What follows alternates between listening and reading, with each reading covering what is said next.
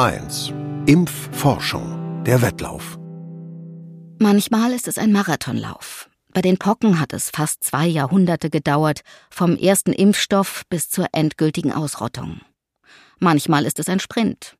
Gerade mal ein Jahr nach dem Ausbruch von Covid-19 wurden bereits die ersten Impfstoffe dagegen zugelassen. Und manchmal ist es wie das Rennen zwischen Hase und Igel.